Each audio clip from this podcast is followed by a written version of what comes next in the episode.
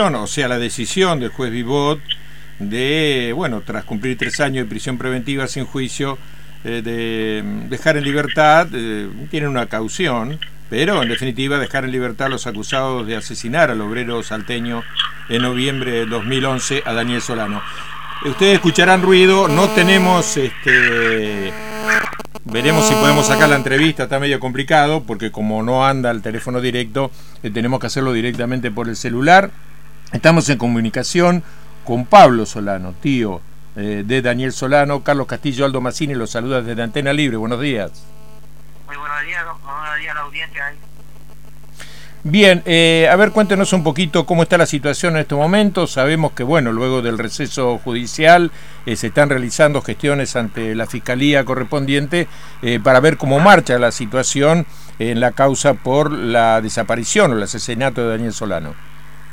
Bueno, en este momento se encuentra la Fiscalía del doctor Heredia, bueno, presentando escrito sobre testigo que realmente sobre el hardware donde tenemos que hacer el allanamiento ya del mes de noviembre que tuvimos el pedido de eso del allanamiento al, al Sí. Y bueno, no nos permitieron hasta el día de hoy. Bien, eh, ¿tienen alguna alguna novedad sobre la situación de los detenidos? Si hay algunos que haya salido ya en libertad. Por el momento no. Eh, no, momento no. Bien, este, recordemos que el juez eh, Vivot dispuso entonces, este, al cumplirse tres años de prisión preventiva sin juicio, la libertad bajo caución de los siete policías detenidos, eh, que, bueno, en, esto consecuencia de un juicio que no comenzó a tramitarse o no se llegó a la instancia horaria pública en el tiempo determinado. Eh, ¿Qué es lo que esperan ustedes o qué es lo que están presentando, eh, si es que Sergio le ha comentado, en la Fiscalía en estos momentos? Bueno, escrito sobre un testigo, porque en los primeros momentos el testigo, el dueño del campo, dijo que ese, el, el jaguar fue clausurado 10 años antes. Sí. Y por intermedio de un taxista, el campesino que trabaja para el dueño, para el dueño del campo, dijo que fue clausurado después que se perdió a mi sobrino.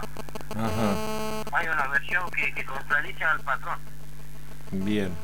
¿Cómo está la situación de Gilberto, del papá de Daniel?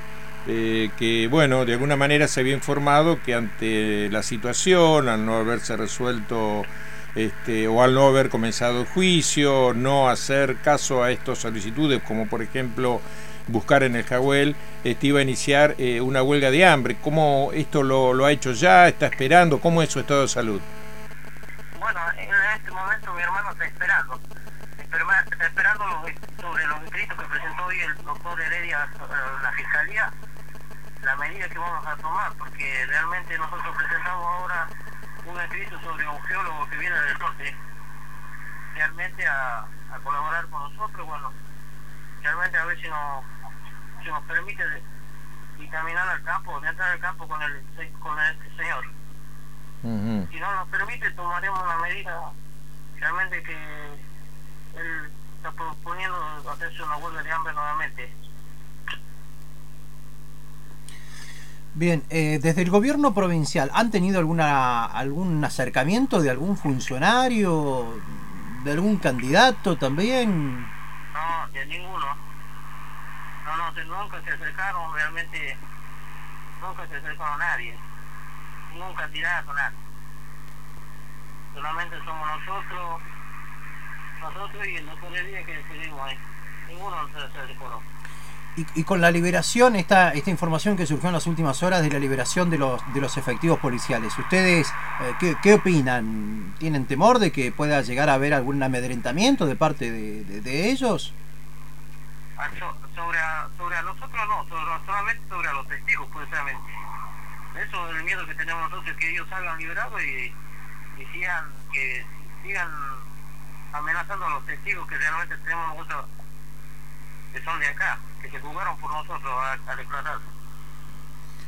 Bien, eh, Pablo Solano, vamos a seguir en comunicación con usted, vamos a tratar de hablar también con Sergio Heredio para ver este, en definitiva qué es lo que se responde. Eh, hasta el momento, bueno, eh, no ha sido del todo satisfactorias este, las respuestas o las acciones ante los pedidos de Sergio Heredia del juez este, Julio Martínez Vivo. Le agradecemos por comunicarse con Antena Libre. Ah, muchas gracias a ustedes. Muy bien, hasta luego. Bueno, con los problemitas del caso.